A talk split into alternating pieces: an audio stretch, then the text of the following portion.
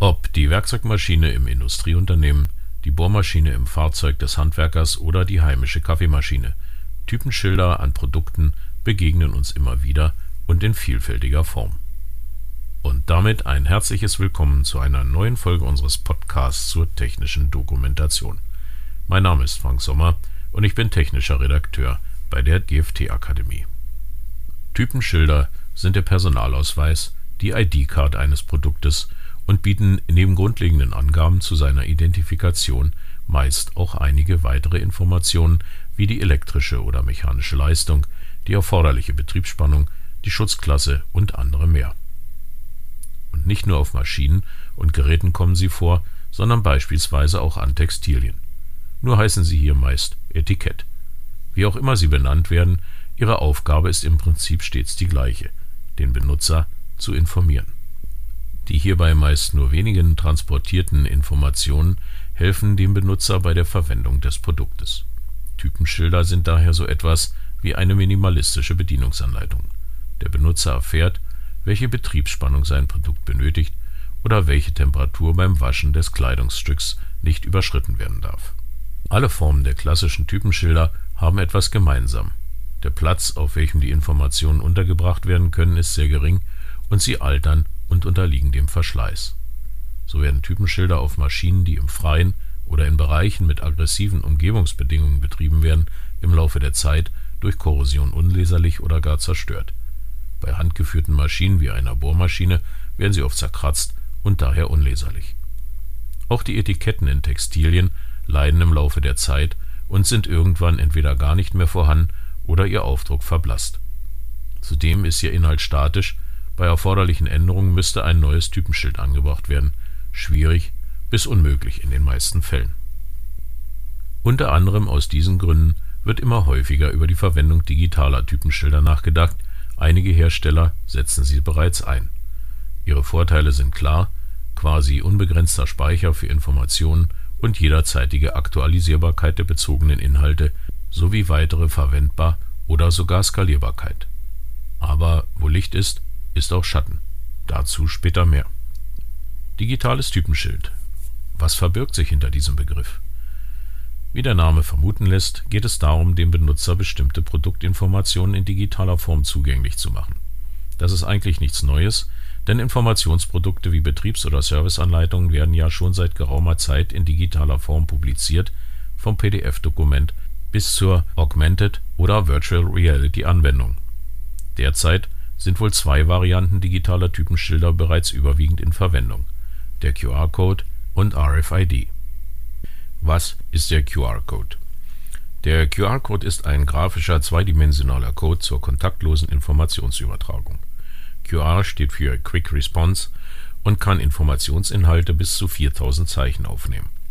QR-Codes können unter anderem mit frei verfügbarer Software recht einfach generiert und anschließend als Grafikdatei oder im Druck ausgegeben werden. Dadurch lassen sie sich komfortabel sowohl in klassische Print- als auch digitale Informationsprodukte integrieren. Sie eignen sich auch recht gut zur Nachkennzeichnung bzw. ergänzenden Kennzeichnung von Produkten. Einfach den QR-Code als Aufkleber drucken und auf dem Produkt anbringen, beispielsweise beim routinemäßigen Wartungseinsatz. Der Zweck dieses Verfahrens kann die Verknüpfung grundlegender Produktinformationen wie Spannung, Leistung, Waschtemperatur etc. des bereits vorhandenen klassischen Typenschildes mit weiterführenden Informationen wie Bedienungs- und Serviceanleitungen, Pflegehinweise für Textilien etc. sein. Der QR-Code wird dann mit einem Smartphone oder einem Tablet gescannt und führt meist zu einer Website mit den gewünschten weiteren Informationen. Dieses Verfahren birgt allerdings auch seine Tücken. Praktisch jeder kann mit Hilfe geeigneter Software und eines Druckers seinen eigenen QR-Code generieren und auf ein entsprechendes Objekt kleben. Der ahnungslose Servicetechniker oder Benutzer bekommt dann im schlimmsten Fall Informationen angezeigt, deren Anwendung zu Sach- oder Personenschäden führen kann. Einer Manipulation zumindest ansatzweise vorzubeugen, dürfte wohl kaum sicher gelingen. Was ist RFID? RFID, Radio Frequency Identification, ist ebenfalls ein Verfahren zur kontaktlosen Informationsdatenübertragung. Das eingesetzte System besteht aus dem Informationsträger, dem sogenannten Transponder, der oft auch als Tag oder RFID-Chip bezeichnet wird, und einem Lesegerät zur Abfrage der in ihm gespeicherten Daten. Transponder können in vielen verschiedenen Formen produziert werden.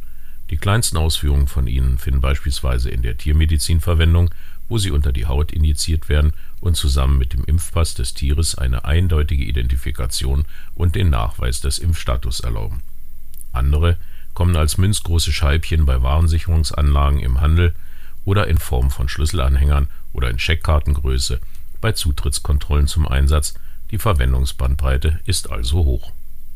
Anders als bei der optischen Übertragung des QR-Codes basiert die RFID-Kommunikation auf der Übertragung von elektromagnetischen Wellen.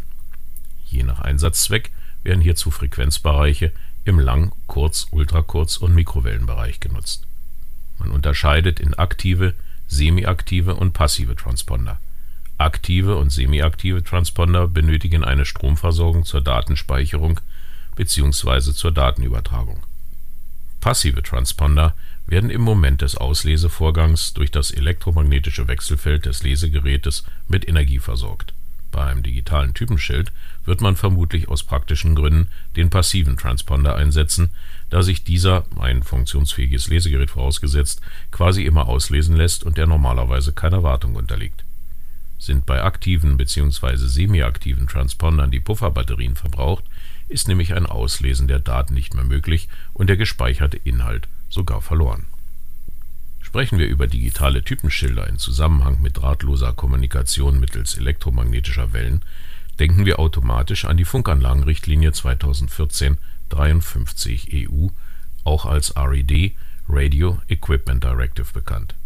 In diesem Zusammenhang möchte ich an dieser Stelle auf meine zweiteilige Podcast-Reihe Funkanlagenrichtlinie eine Einführung hinweisen. Die Links habe ich in den Shownotes hinterlegt. Fällt ein RFID-Chip überhaupt unter die Funkanlagenrichtlinie? Ist ein RFID-Chip also eine Funkanlage? Schauen wir uns Artikel 2 der Richtlinie an.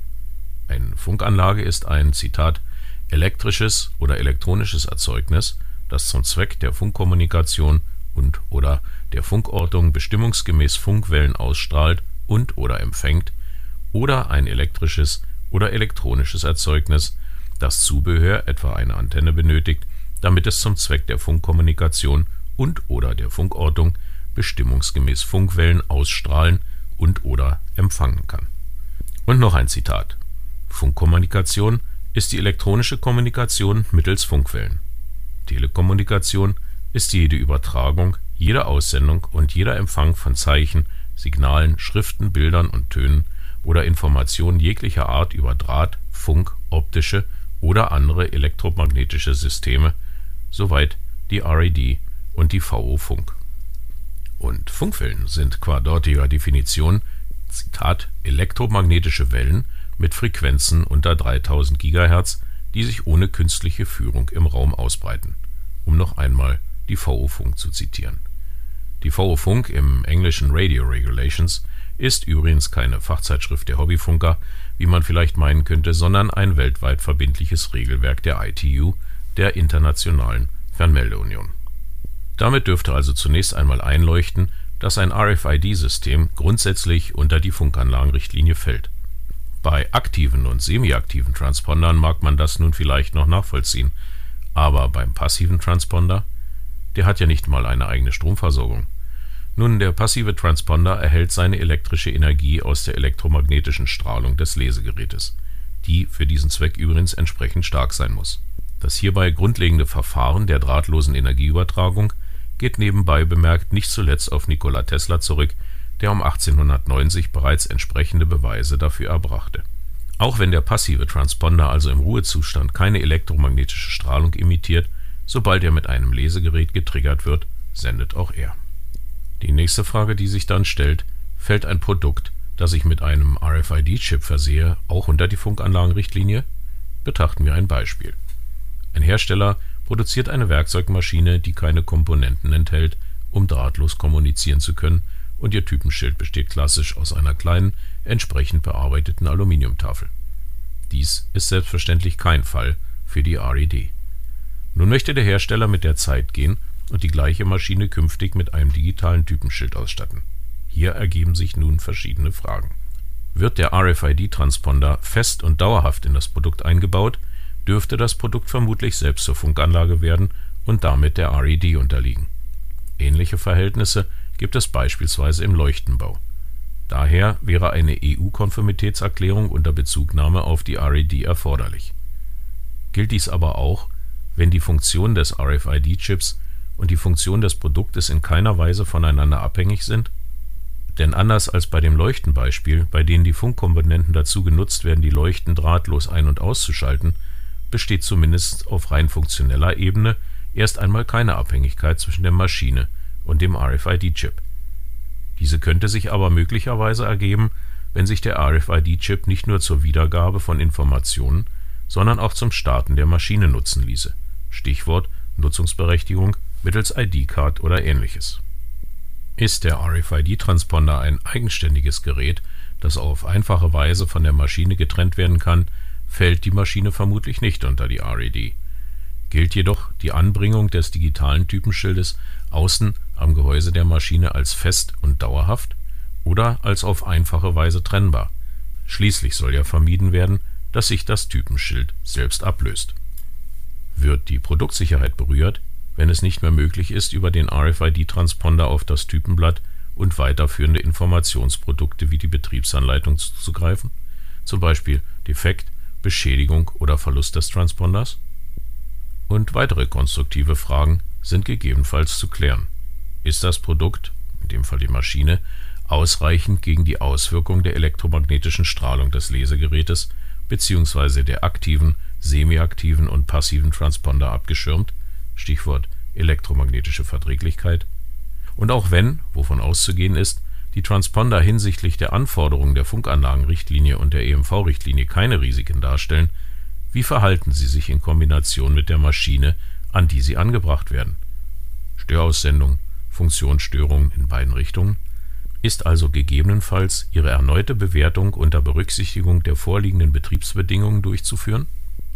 Und mindestens noch ein weiterer Punkt kann beim Einsatz von RFID-Chips von Bedeutung sein. Je nach System sind Reichweiten zwischen wenigen Zentimetern und bis zu 1000 Metern zwischen RFID-Tag und Lesegerät möglich. Dies zu beachten kann wichtig sein, wenn wir an eine Produktionshalle denken, in denen etliche Maschinen auf engem Raum beieinander stehen. Noch herausfordernder kann es sein, wenn beispielsweise RFID-getagte Regelventilsysteme unterschiedlicher Konfiguration auf engem Raum angeordnet sind und die Gefahr bestehen könnte, versehentlich ein falsches Ventil auszulesen.